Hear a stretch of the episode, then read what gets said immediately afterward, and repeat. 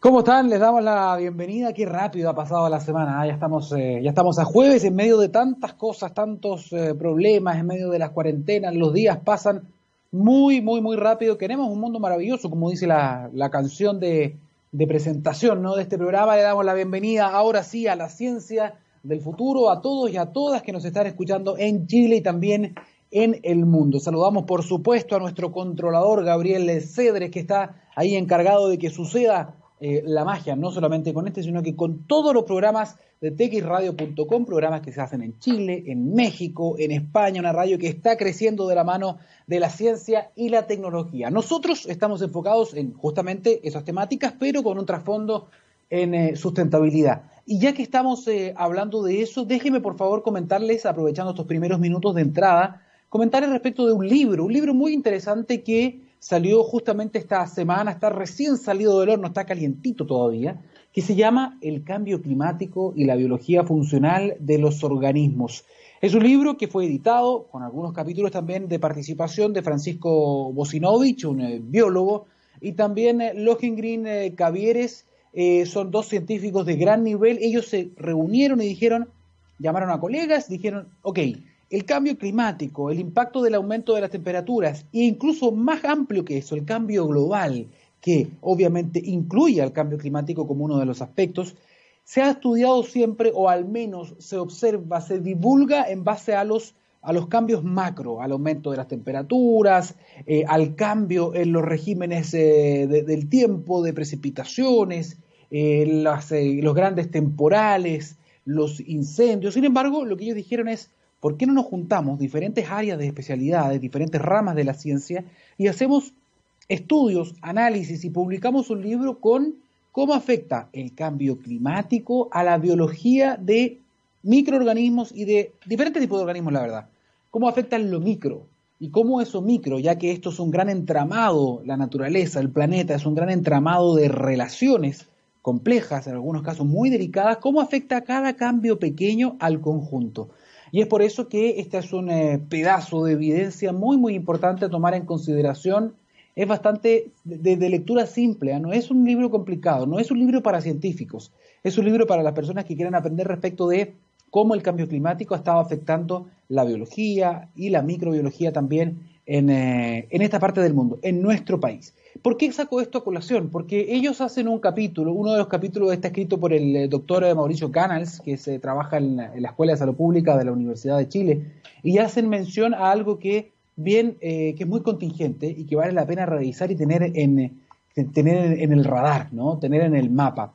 Porque estos investigadores, y en particular Mauricio Canals, atribuye el cambio climático a la reaparición de enfermedades, de nuevos virus. Obviamente él hace un parangón entre lo que pasó con este virus que nos está afectando hoy día, que se transformó en una pandemia, que es el SARS-CoV-2 o el eh, coronavirus. Sin embargo, él dice que han aparecido varias enfermedades que estaban relativamente controladas, han vuelto a aparecer como un daño colateral o como una asociación, o se le atribuye evidentemente su reaparición a este aumento de las temperaturas y el cambio en los regímenes climáticos. Por ejemplo, la malaria la malaria ha vuelto a aparecer en muchas partes del mundo. Bueno, acá en Chile no podemos dejar de poner atención a hechos. Recuerden el Aedes aegyptis, este mosquito hematófago, es decir, que, se alimenta de sangre que apareció en varias partes de nuestro país y volvió a encender algunas alertas en Isla de Pascua y en algunas partes de Chile.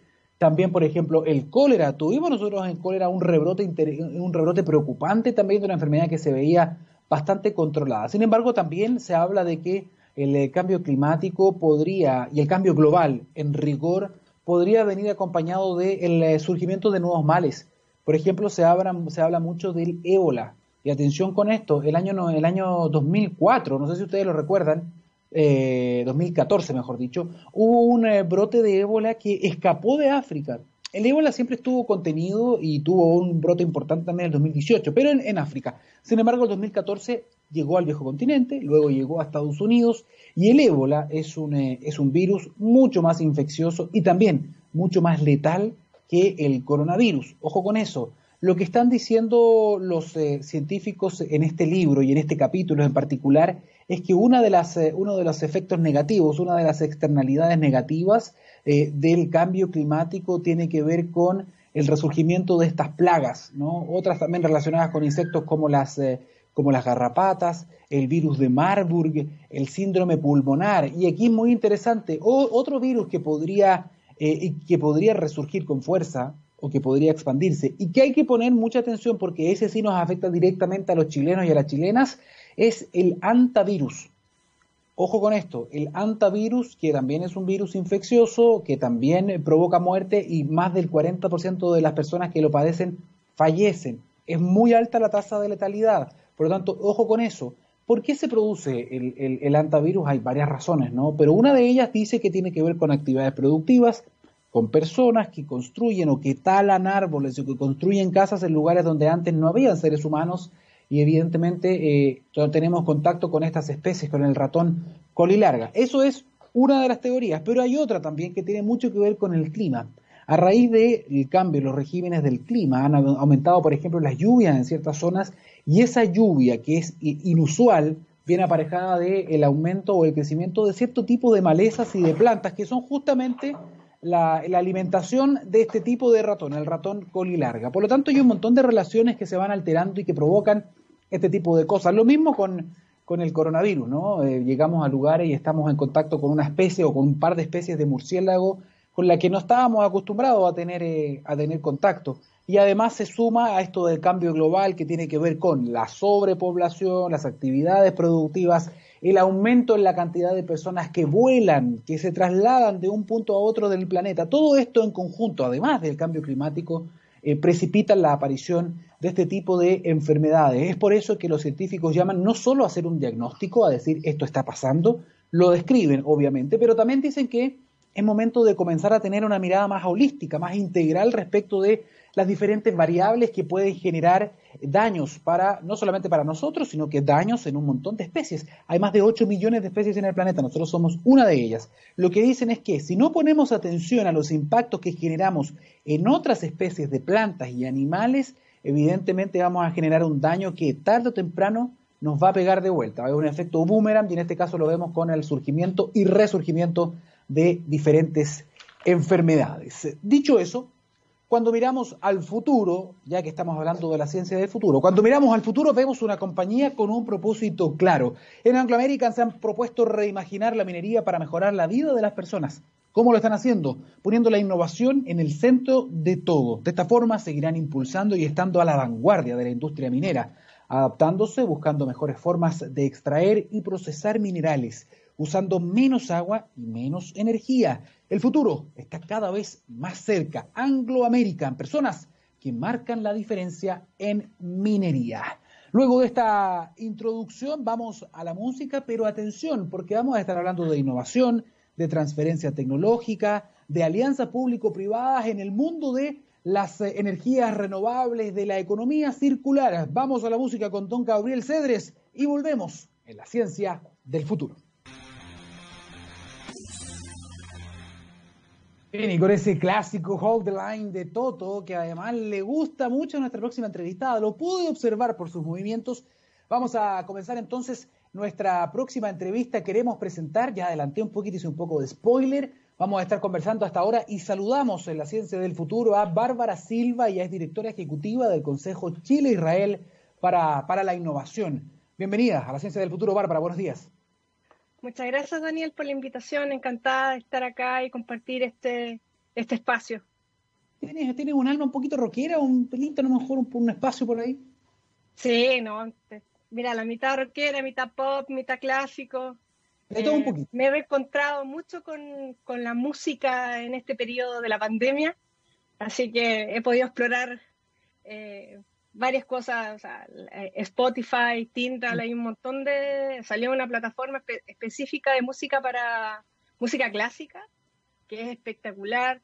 Así que no, tengo de todo. O sea, la música ah, pone ritmo a la cosa, ¿no? Muy bien, efectivamente, la banda sonora quizás de la cuarentena. Y hablando de eso, eh, preguntarte un poquitito cómo estás y, cómo está también la familia en este contexto. Mira, yo estoy bien, mi familia eh, está bien. Tuvimos algunos sustos con COVID, eh, tuvimos eh, familiares enfermos con COVID, pero se recuperaron. así que con eso hemos tomado, hemos sido súper conscientes también, hemos respetado las cuarentenas y no salir de la casa en forma casi muy, muy, muy estricto. Tenemos familia que está dentro de los grupos de riesgo, por lo tanto somos aún más estrictos y estamos, yo por lo menos estoy viendo con cautela y expectante y esperanzada de que eh, vamos a salir ahora a transición. Yo vivo en Providencia, pero con cautela, porque ya, o sea, si en, Estado, en Europa hubo rebrote, en Australia hubo rebrote, yo creo que acá va a pasar exactamente lo mismo. La magnitud va a depender de nuestro comportamiento, la verdad ahí es, clave lo que dijiste. El concepto es la magnitud. El rebrote, según todos los especialistas, es inevitable. Hagas lo que hagas, es inevitable. La única forma que no hubiese un rebrote o casi nada es que todo el mundo se quede en cuarentena toda la vida y eso no va a suceder.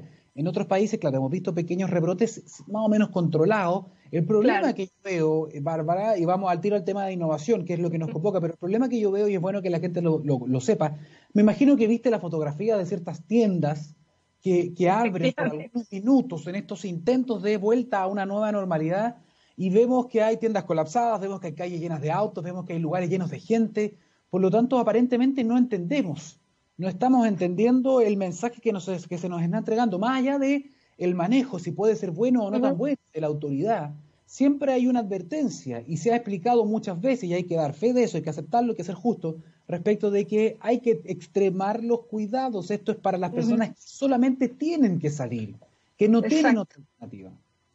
Pero mira, eh, la verdad es que yo eh, paso por, eh, por periodos de, y trato de explicarme estos comportamientos humanos, porque de alguna forma igual empatizo con esa gente, porque lo vivo, o sea, yo también me encantaría poder salir y ir a comprar, etcétera. Entonces empatizo en alguna medida porque somos todos distintos y todos tenemos distintas personalidades, distintas necesidades. Por lo tanto, empatizo con la gente que salió de su casa porque podía hacerlo. Ahora, em, efectivamente hay que reforzar eh, el mensaje de que nos tenemos que cuidar entre todos y si lo podemos evitar, salir y aglomerarnos, evitémoslo. Eh, nosotros nos convoca la ciencia del futuro. Estamos viendo, estamos siendo eh, testigos y participantes de una revolución industrial digital tremenda y nos hemos visto con falencias de infraestructura que no se habrían levantado, no se habrían levantado de otra forma. Por lo tanto, eh, empaticemos, analicemos y ajustemos las medidas. Pero la primera medida es con uno y ser responsable uno con uno mismo. Exactamente, ese es el mensaje que queríamos entregar. Gracias por tu ejemplo también, Bárbara. Y vamos de lleno y no nos desligamos completamente del contexto, ¿no? Si lo, podemos incluso conectar, porque en todas partes del mundo este no es solamente un desafío que enfrente Chile o Israel, esto es una cuestión mundial. Ha venido, Hay un momento, hay un bajón, hay un parón, como dicen en España, muy, muy fuerte, eh, y ahora es necesario, por, una cuestión de salud económica de las familias, de los países, volver a reactivarnos, ojalá de manera sustentable, pero fuertemente para recuperar la actividad. Y en ese sentido, la, innovación, la ciencia y la tecnología son fundamentales. Eh, y, justamente esto va de la mano. De repente una alianza como la que hacen ustedes con el Consejo Chile de Israel eh, puede ayudar a potenciar muchísimo esto. Me gustaría, en el fondo, para las personas que nos escuchan, de qué manera este Consejo se creó, con qué espíritu, con el espíritu de ayudar justamente a esto, ¿no? Exactamente. Bueno, el Consejo Chile-Israel eh, está basado en un concepto, nace desde un concepto que mm, se basa en la science diplomacy o la diplomacia a través de la ciencia. Eh, y la ciencia no solamente es una ciencia básica, sino que es ciencia aplicada, es tecnología, también tiene mucho que ver con las humanidades. Eh, la verdad es que, eh, como hablaba anteriormente, necesitamos volver a empatizar, necesitamos volver a confiar, necesitamos volver a entender a la otra persona desde su contexto personal. ¿ya? Es un tremendo desafío.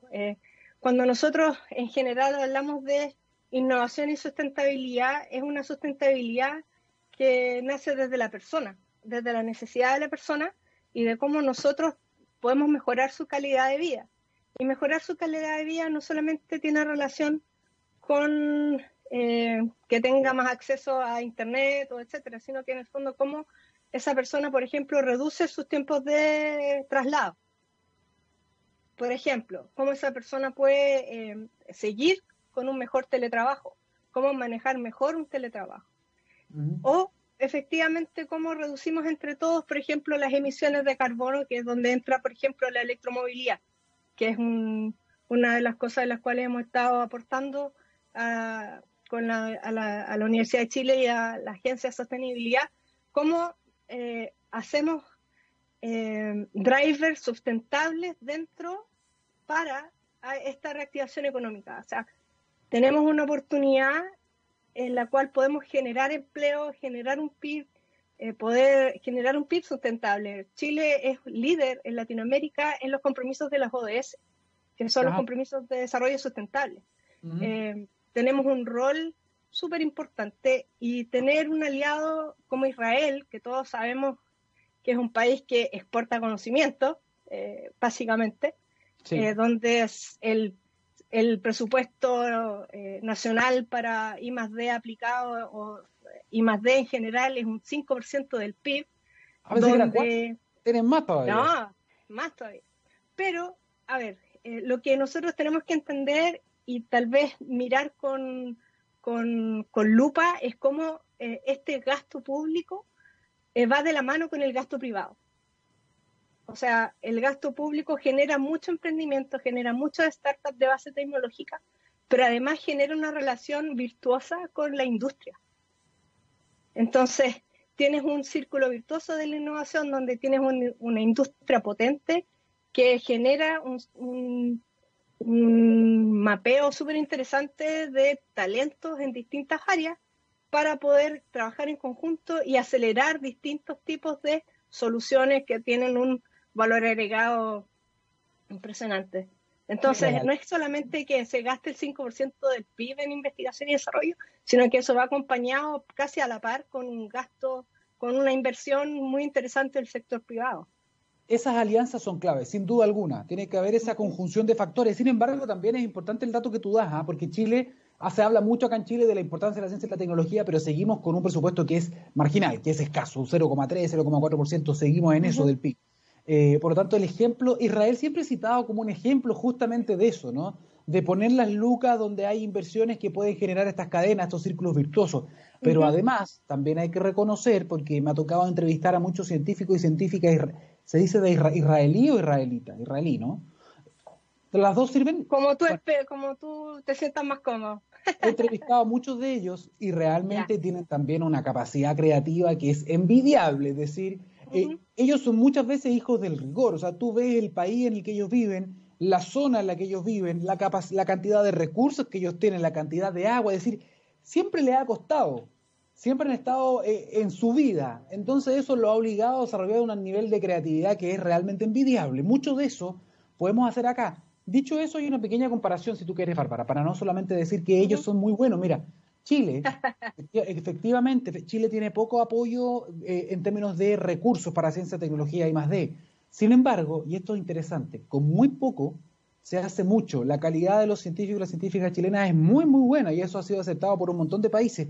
Eh, y por lo mismo quería comentarte un poquitito cuáles son las áreas de interés en el fondo a lo mejor en las que el Consejo puede enfocarse, porque tú nos mencionabas una que es fundamental, es crucial y sabemos que va a ser una de las industrias, esperamos, más pujantes y en las que Chile e Israel puedan tener una participación protagónica, que es la electromovilidad, sin duda. Y por qué, ¿no? Por un tema de bajar las emisiones y además porque la forma en que se eh, genera la energía para esos vehículos, por ejemplo, puede provenir en gran parte de nuestro país, con el litio, por ejemplo.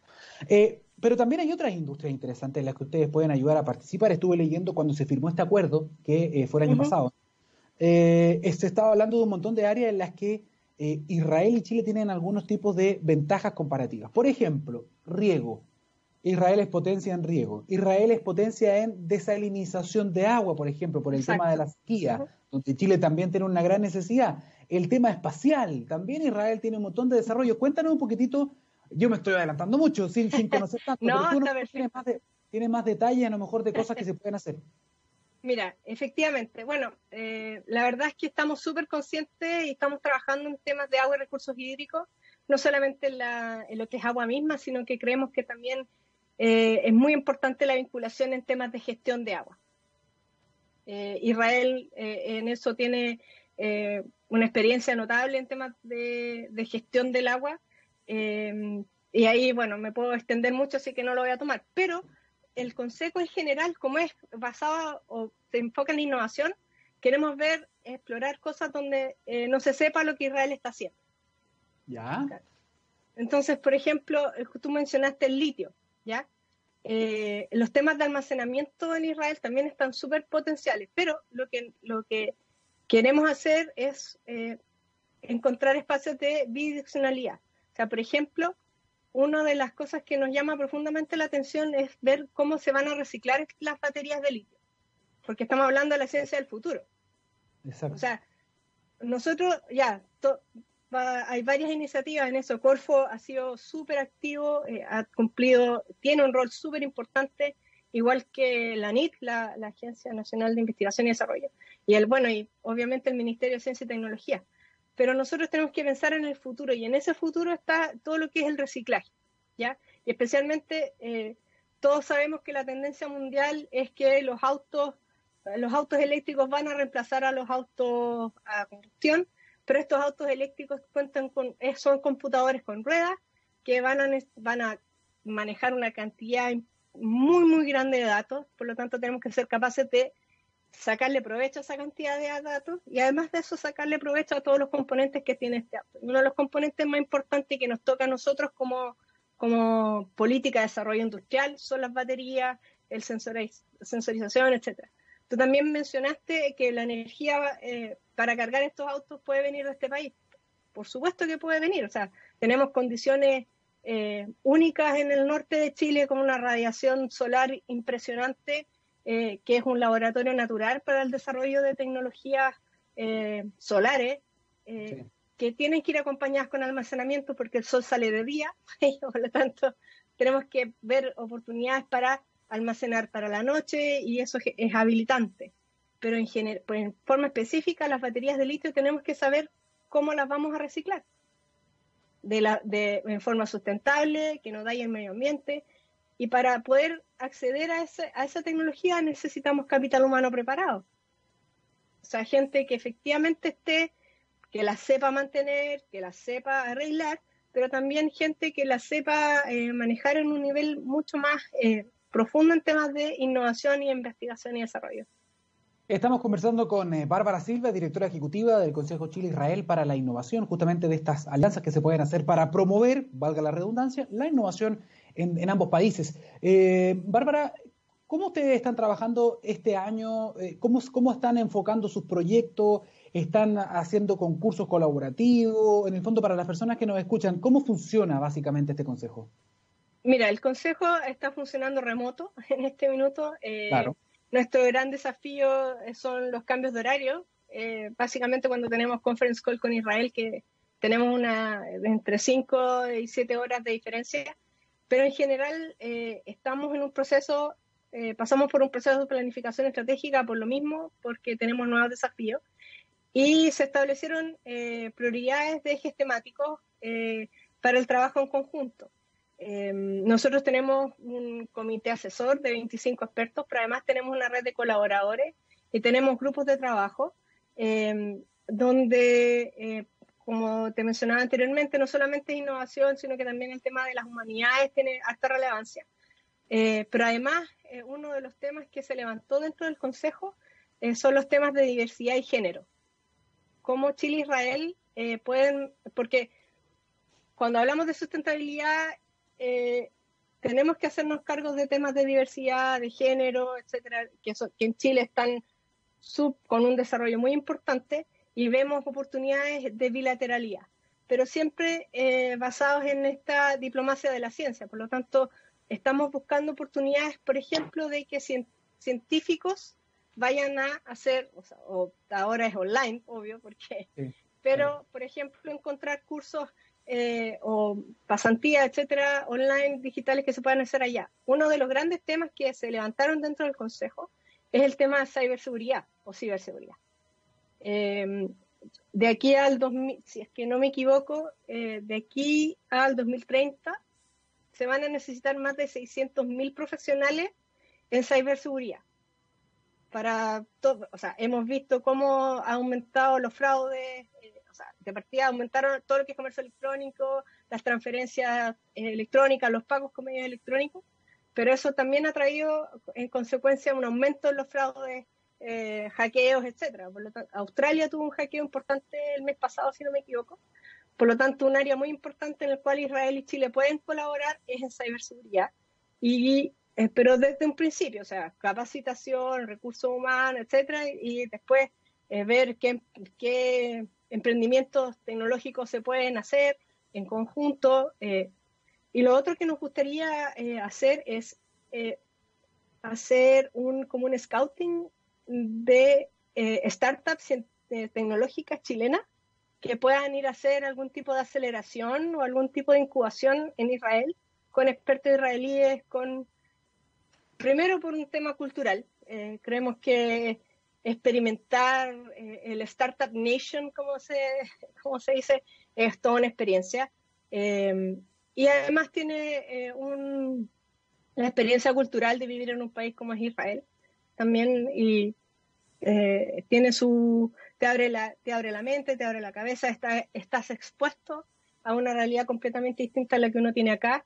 Y además que los expertos eh, que los cuales uno puede encontrar en Israel son todos de line y son muy generosos con su conocimiento.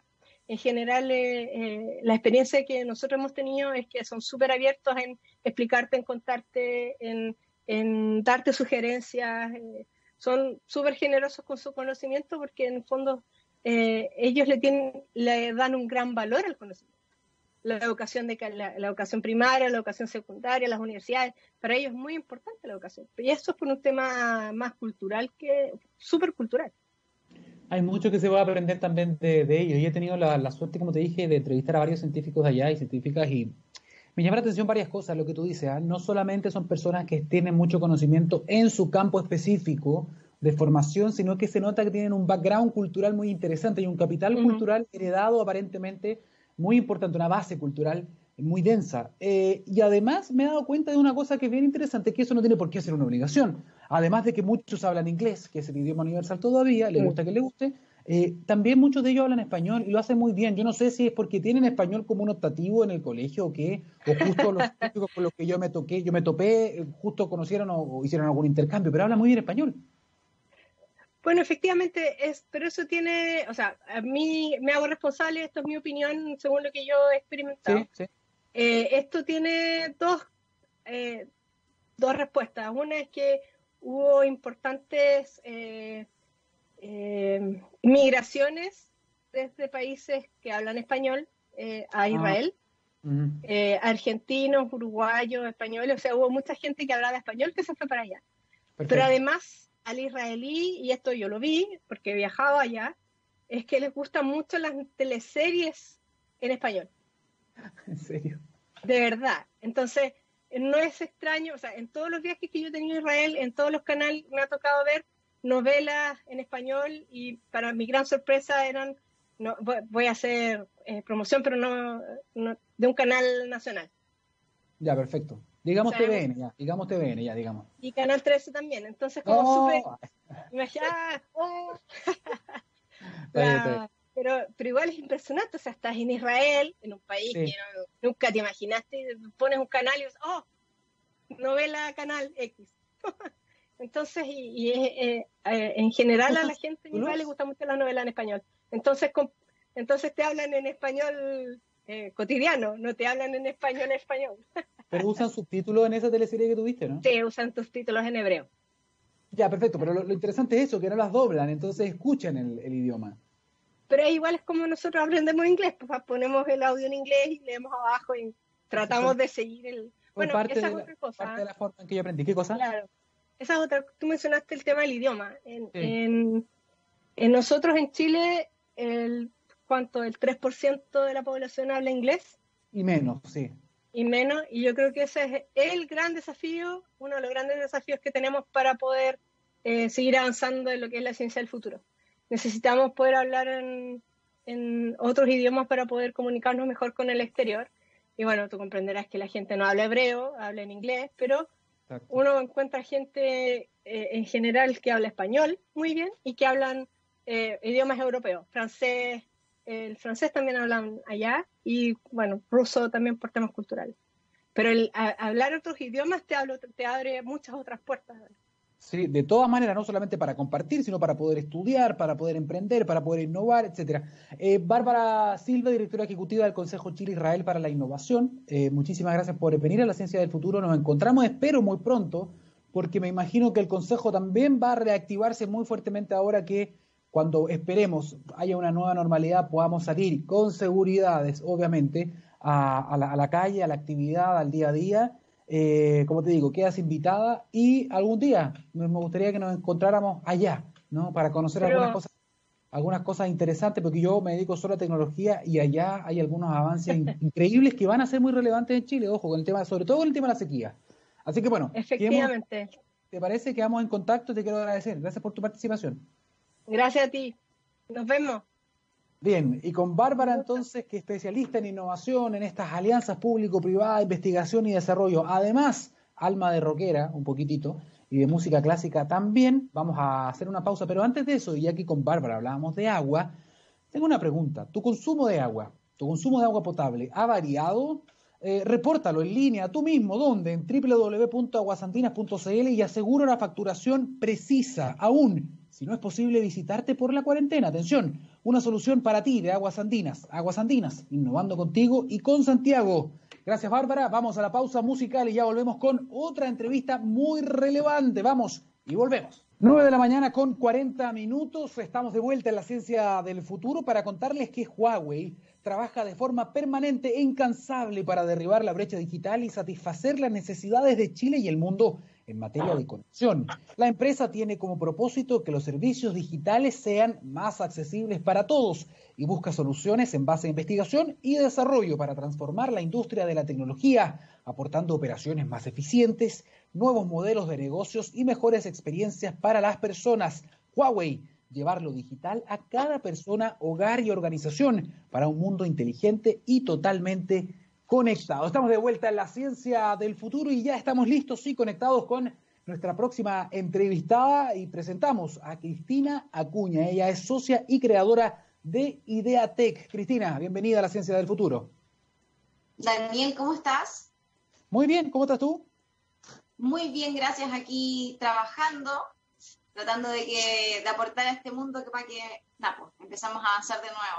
de de de de. Exactamente, para reactivarnos, me imagino, trabajando desde casa. No, nos, tenemos turnos. Estamos haciendo ah. turnos y nos vamos, vamos a, eh, organizándonos de manera de que la planta siga funcionando y tratar de seguir avanzando igual de, todas maneras. Qué bueno, ¿ah? qué bueno que eh, eh, con seguridad obviamente pueden ustedes tener algo de su vida, porque hay mucha gente que le ha afectado mucho en la psique, sobre todo el hecho de estar en su casa todos estos meses, sabemos que es por un bien mayor que es por el bien de la mayoría, así que eh, entendemos eso, pero qué bueno que ustedes han podido trabajar un poquitito al menos para poder mantener funcionando algo eh, el emprendimiento. Yo creo, quiero preguntarte por Ideatec, porque leí un titular que me encantó, así que me gustaría que tú me hicieras la bajada. Vamos a hablar un poquito de economía circular, un poquito de reciclaje, pero aquí me gusta hacerlo porque son ideas concretas, no está todo en el aire, no es la linda teoría, sino que son cosas que se están haciendo. ¿Qué titular me refiero yo para, para que tú lo sepas? Ideatec recicla donde antes nadie se atrevió. Me encantó ese, ese titular, así que Cristina, por favor, explícanos un poquitito qué es lo que están haciendo.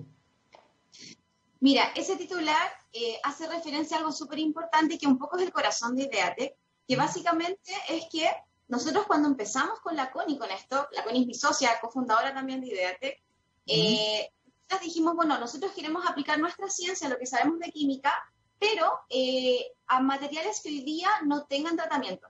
No, no queremos eh, eh, buscar formas de tratar materiales que ya tienen tratamientos industriales, donde ya se reciclan toneladas y que en realidad se puede seguir avanzando por esas líneas, sino que lo que queríamos era contribuir buscando materiales que realmente fueran un catch. Entonces dijimos, bueno, ¿cómo desde la química podemos un poco buscar soluciones a, y a qué materiales?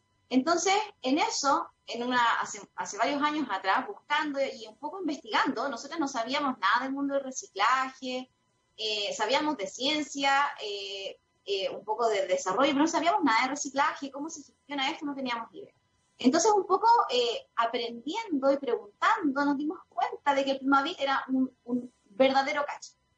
Y empezamos a, empezar a, tratar de descubrir por qué. Porque nosotros decíamos, pero el Plumavit, ¿por qué no se recicla si es un plástico? Los plásticos en general se reciclan. Se ve distinto porque está espumado. Y al estar espumado se ve esta cosa blanca en vez de verse plástico transparente típico. Eh, y nos dimos cuenta de que era básicamente porque tenía aire. Al ser tan liviano, resulta que tú eh, mueves puro aire, entonces es muy, muy caro. No es que el material no sea reciclable, sino que es tan caro moverlo eh, que finalmente eso, cualquier producto que tú hagas con este plástico es muy costoso o sería demasiado un, costo muy elevado. entonces, finalmente nadie lo, nadie lo reciclaba por esto. Entonces, finalmente dijimos, bueno, ¿qué podemos hacer? ¿Qué podríamos hacer nosotras eh, pero desde la química. ¿Cachai? Un poco cambiar un poco la forma de reciclar, porque hasta, hasta hace un tiempo y en general eh, lo que se hacía, lo que se hace industrialmente, la gran mayoría es como volver a transformar las cosas en plástico. Entonces dijimos, bueno, si nosotros queremos que poder reciclar este material, tenemos que transformar esto en otra cosa que le podamos agregar más valor, cosa de que eh, efectivamente el plástico se pueda reciclar, pero, pero que sea además económicamente atractivo porque cuando el reciclaje se hace una obligación más que algo como entretenido, eh, resulta que, claro, pasa esto que tú decís, bueno, este plástico en realidad no lo puedo reciclar, así que no lo hago. En cambio, con esto, nosotros, al, lograr transformarlo en pintura, que finalmente nosotros lo que hacemos con el Plumavit, y transformarlo en algo totalmente distinto, la pintura sí te da. En el fondo tú dices, bueno, la pintura sí es, una, es, un, es un producto que margina más, que bueno, por lo tanto tú puedes incorporarle el Plumavit en este caso, y además, algo que es súper importante, eh, la pintura tiene un mercado muy grande.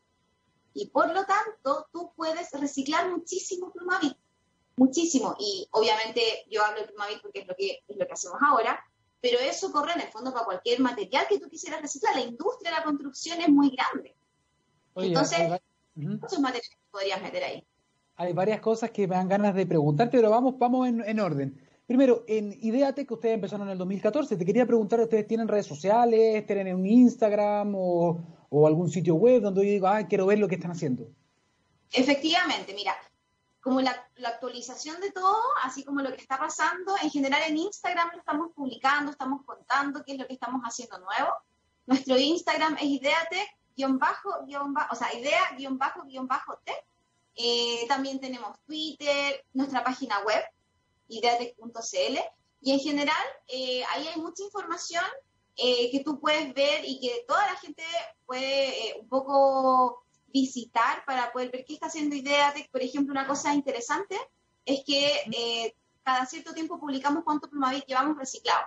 Entonces, por ejemplo, hasta ahora la página web debe decir que no está actualizada como me gustaría y llevamos 20 toneladas de plumavit reciclado en pinturas aplicadas ya no es que nosotros tengamos 20 toneladas aquí como almacenadas, sino que efectivamente es Plumavit que se transformó en pintura y no solamente se transformó en pintura, sino que se usó. Y por lo tanto es un material que ya dio vuelta al ciclo de reciclaje.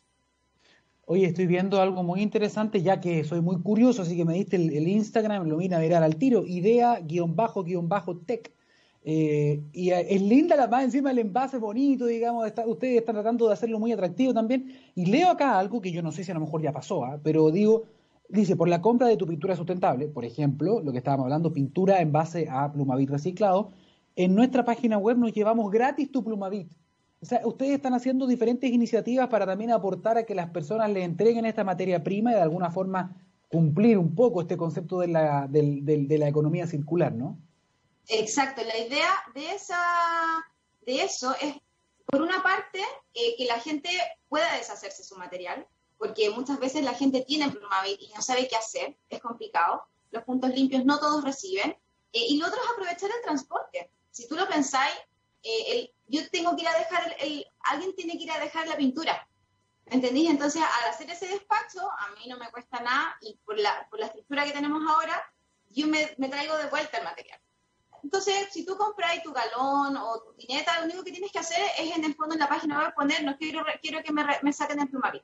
Entonces, nosotros despachamos y la persona que hace los despachos de vuelta se trae el material. Y así, además, evitamos un poco eh, o somos un poco más eficientes también con la huella de carbono en el transporte. porque efectivamente evitamos que esa persona vaya a otra parte a tener que ir a buscar, ir a dejar el Plumavit a alguna parte. Entonces, es tratar de, buscar la eficiencia eh, tanto de los materiales como de, em, del transporte eh, para consumir lo menos posible.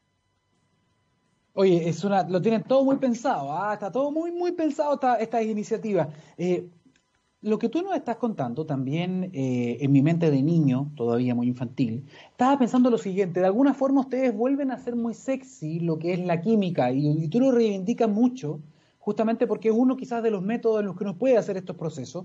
Eh, y esto para la gente que nos escucha, aquí tienen una, un ejemplo concreto, entre muchos otros, pero de aporte también circular a lo que es la, química y sus bondades. Muchas veces uno, por ejemplo, cuando estaba en el colegio, uno decía, oye, pero la química, ¿para qué me sirve? No sé si te pasó alguna vez, uno decía, pucha, me carga la química, eh, la encontraban fome. Para nada, decir, ustedes a través de un proceso químico logran hacer esto. Y por eso, sin entrar en tecnicismo, porque yo sé que podría estar a lo mejor mucho rato haciéndonos una clase de esto, pero ¿de qué manera químicamente ustedes logran hacer esto? Ah, mira, eh, el plástico, el plumavit, en este caso, como muchos otros plásticos, es un polímero, que en el fondo son como muchos eslabones juntos, ¿ya? Es una cadena muy larga de, varias moléculas pequeñas que se van juntando. Eh, y eso, eh, en general para todos los plásticos, es lo que les da su característica en general de que se demoran muchísimos años en, degradarse, porque la cadena es muy estable. Entonces nosotros lo que hacemos es que esta, esta cadena o esta, este plumavit finalmente lo metemos en diferentes compuestos y lo que hacen es sacarle el aire básicamente.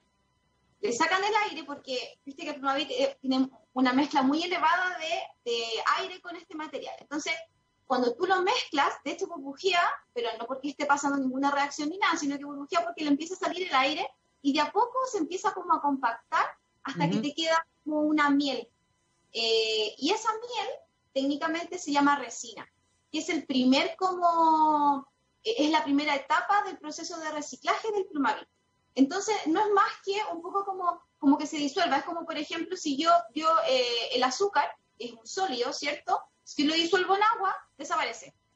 ¿Cierto? Esto es lo mismo, pero en vez de ser agua con azúcar, son otros productos químicos más eh, el plumavit que pasa lo mismo. Y nosotros lo que hacemos es concentrarlo, concentrarlo, concentrarlo, hasta obtener esta sustancia viscosa que nos sirve para después fabricar pintura. Pinturas de cualquier color, me imagino. Yo estaba pensando, ¿serán solo blancas? No creo. No, tenemos hartos colores. Ahí ya empieza un poco como ya como los proveedores habituales de pintura. Tú dices, ah, ¿sabes qué? Yo quiero rojo, así que eh, uno empieza a buscar dentro de la gama de, de, oferta que hay, eh, qué pigmentos puedes usar para dar los colores rojos, diferentes tonos, y así con todos los colores. En realidad eso no es, no es una gran limitante. Pueden ser pues esto es interesante porque todas estas soluciones a veces quedan medias cojas porque tampoco hay una recepción importante a lo mejor del mercado. En ese sentido, ustedes logran ser competitivos, ¿cómo les ha ido también eh, en, el mercado, digamos, en la industria? Mira, nosotros cuando empezamos el 2014, debo decir que no teníamos idea de lo que nos estábamos metiendo. Uno como científico, al principio además, como tratando de emprender en este mundo, como que no cacha mucho dónde se está metiendo. Eh, en el fondo tú decís, no, si alguien, alguien hizo esto, entonces yo tengo que poder. Esa, esa era como nuestro pensamiento con la CONI. Con el tiempo nos empieza a dar cuenta dónde se metió eh, y un poco lo que pasa con el mundo de las pinturas, igual que muchas otras industrias, que es una industria muy competitiva, como dices. Y por lo tanto tienes que saber, por una parte, diferenciarte, eh, quién, qué, es lo que, cuál es el corazón de tu producto por qué la gente te va a escoger a ti. Y por otra parte, cómo compites también eh, porque por muy diferente que seas, la gente no necesariamente va a pagar infinito, obviamente. Entonces, afortunadamente, logramos tener una buena, unas buenas, buenas formulaciones que nos permiten ser súper competitivos también en cuanto a precio. Entonces, nosotros cuando empezamos con la Pony a vender, que fue hace como dos años y medio atrás más o menos, eh, resulta que empezamos con, primero con las empresas, empezamos con mall, después seguimos por industria, la verdad es que al principio la gente como que se achunta, ya probemos, vemos qué pasa. Eh, y en la mayoría de los casos a todos les terminó gustando.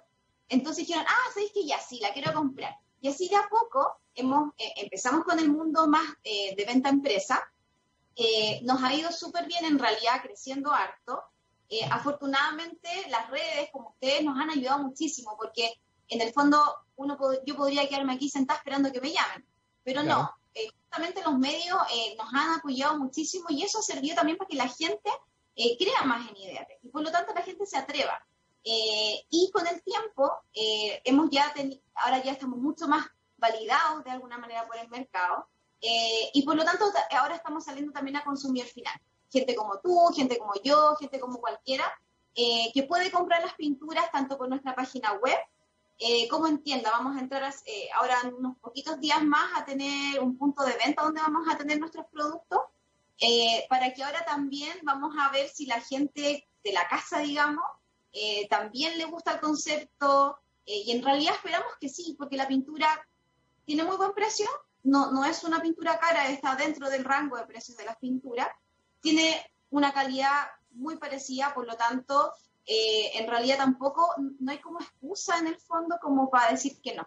Eh, aquí la, la, única diferencia que tú estás sumando, eh, te estás sumando a la economía circular, te estás sumando al upcycling. Exactamente, se, está, se estaban adelantando una tendencia que sin duda se viene muy fuerte, todavía es una obligación, así que ustedes están en un muy buen momento y en un muy buen lugar. Bien por ustedes en ese sentido. Y, y también, ustedes ya llevan seis años 2014 hasta ahora de, esta, de, este camino, de este emprendimiento, que es realmente una, aventura, me imagino, muy bonita, en el que se han aprendido mucho también ustedes mismas, ¿no? Eh, ¿Van a seguir apuntando su, todo su esfuerzo a este producto estrella o dentro de esta visión que tienen ustedes de poder buscar quizás otros materiales, otras materias primas que no están siendo utilizadas o, no, no, les, no se les está sacando el provecho a lo mejor necesario ¿Están mirando también otros materiales o eso es parte del secreto que no quieren eh, revelar para, no, para que no se adelante nadie? Mira, la verdad es que hoy día, como somos una empresa pequeña, estamos súper focalizados en el plumavit. El plumavit y lo que, el tipo, los recubrimientos que podemos hacer con plumavit. Eh, eso en el fondo es en el corto mediano plazo, pero en realidad nuestro corazón está enojada, puede reciclar todos los materiales que pudiéramos reciclar que hoy día no tienen, no tienen, o en su momento en el fondo no tengan solución. También quizás ser parte del diseño de materiales en algún momento. Porque si tú diseñas los materiales desde un principio, de manera que tú los puedas incorporar, reincorporar en la economía de manera más fácil, o sea, en el fondo no estaríamos con los problemas de hoy. ¿Me entendí? No estaríamos diciendo, chuta, sí, ¿qué hago con todas estas toneladas de plástico? ¿Qué hago con todas estas toneladas de material? que no sé qué hacer. Entonces, nuestra visión más a largo plazo es sin duda eh, trabajar con otros materiales, también obviamente meter, quizás transformarlos en otras cosas. Nosotros empezamos con pintura porque fue lo que se nos ocurrió. Pero a lo mejor el día más nos ocurre hacer cualquier otro tipo de cosa eh, y esa es la visión. Ahora, te insisto, es a largo plazo, porque ahora estamos súper focalizadas en que la empresa eh, crezca. En el fondo, para esto es fundamental crecer, crecer rápido eh, que la gente quiera usar nuestros productos, porque de esa manera nosotros un poco lo que justamente podemos hacer es de repente cuando se nos abren los espacios, decir ya, ¿qué hacemos ahora? ¿Qué otro material tiene problemas de reciclabilidad, por decirlo de alguna forma? ¿Qué ¿Cómo podemos aportar, de nuevo desde nuestra ciencia química, eh, para resolver problemas con otros materiales?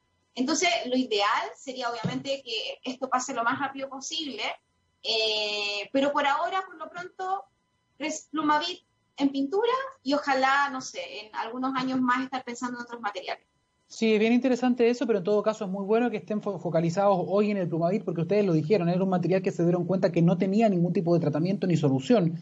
Por lo tanto, había ahí algo que, solucionar y qué bien que lo están haciendo. De hecho, estaba leyendo en, el artículo que te había mencionado, eh, que en Chile, y esto yo lo desconocía honestamente, se desechan en promedio 20.000 toneladas, 20.000 toneladas de plumavita al año, que hoy día terminan evidentemente, ¿dónde? En vertederos, sino en el agua, en el mar, en diferentes partes, ¿no? Porque además, al igual que otros plásticos, se demora mucho en esto en degradarse, me imagino. Exactamente, una de las ventajas y desventajas al mismo tiempo en el fondo de los plásticos es que justamente es, eh, al ser plástico y ser tan estable, que es lo que yo te contaba al principio, que tiene estas múltiples como partes, que hace que sea muy cómodo, estable, eh, finalmente hace que dure mucho en el tiempo. Eh, y eso tiene la ventaja, eh, al ser materiales, eso significa que son materiales inertes y por lo tanto sirven súper bien para alimentos, porque efectivamente no, le va, no va a pasar nada con los, no, no va a reaccionar, ¿me entendí? Pero tiene esta desventaja de que, claro, que el, el, material va a perdurar en nuestro mundo durante demasiado tiempo, excesivo, tanto que le hace daño. entonces, justamente ahí es donde nosotros como seres humanos tenemos que hacernos cargo y responsables y decir, ya, nosotros fabricamos esto, tenemos que buscarle la vuelta eh, para no contaminar, o sea, eso, eso está muy mal. Entonces, em, claro, justamente eh, la idea es un poco esa, pues, hacer economía circular y seguir avanzando eh, hacia ese camino y, em, y reducir esas 20.000 toneladas. Ojalá que esas 20.000 toneladas nunca lleguen a relleno sanitario, nunca lleguen a vertederos clandestinos. El volumen de esas 20 toneladas es mucho. Eh, y lo otro es que em, ojalá también con eso, por ejemplo, en algún momento un cálculo que hicimos es que si nosotros pudiéramos transformar todas esas 20.000 toneladas en pintura, podría sacarse todo el Plumavit. Teóricamente, obviamente, eso mm. es, solamente un cálculo para tener una idea. Y para tener una idea también de lo poderosa que es la industria de la construcción en el reciclaje. Eh, es súper potente lo que se podría hacer en este, en este, en este contexto. Entonces, eh, impresionante. Exactamente. Ahora, 20 toneladas, yo creo, ese cálculo lo hicimos nosotros, acá con un poco con ayuda de la industria, del Plumavit, etcétera, y yo creo que igual puede ser más. Se nos acaba un poco el tiempo, Cristina, pero una pregunta muy breve. Eh, a, lo mismo que pasa con algunos plásticos cuando uno quiere hacer reciclajes que tienen que estar en ciertas condiciones. No todos sirven. En el caso de Plumavit es lo mismo, o ustedes con cualquier tipo de Plumavit, aunque esté rayado, sucio, etcétera. ¿Cómo tiene que estar ese Plumavit? ¿Le sirve cualquiera? No, hoy día estamos reciclando solamente el Plumavit que es blanco y que no haya estado en contacto con alimentos o que esté excesivamente sucio.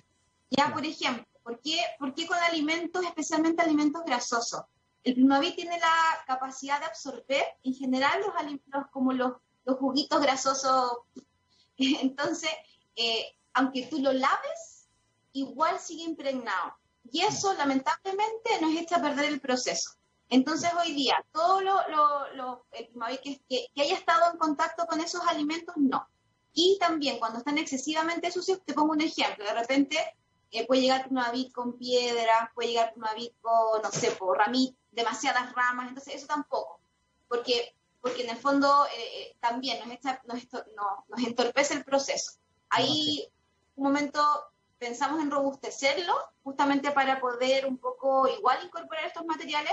Hasta ahora todavía no ha sido posible, pero ojalá que el día de mañana se pueda o que los o que este material, el, el especialmente el de un solo uso, eh, a lo mejor se, deje de usar. Porque efectivamente hoy día nosotros, muy, eh, aunque lo convirtamos en pintura, lamentablemente no es un material que podamos trabajar. Perfecto. Cristina Acuña, socia y creadora de Ideatec, muchísimas gracias por tu participación. Nos gustan mucho estas ideas que pueden cambiar el mundo, más todavía cuando son ideas de científicas. ¿ah? mujeres también que están cambiando un poquito las reglas del juego. Así que muchas gracias por, eh, ese aporte. Te, te queremos despedir y gracias por tu participación en la Ciencia del Futuro. Gracias, Daniel, que esté súper bien. Vamos a estar en contacto muy, muy pronto. Y con esta entrevista junto a Cristina de Ideate, que hoy llegamos al final de la ciencia del futuro, ya saben, nos volvemos a encontrar este martes a las 9 de la mañana. Que tengan un excelente fin de semana. Nos vemos, don Gabriel. Chao, chao.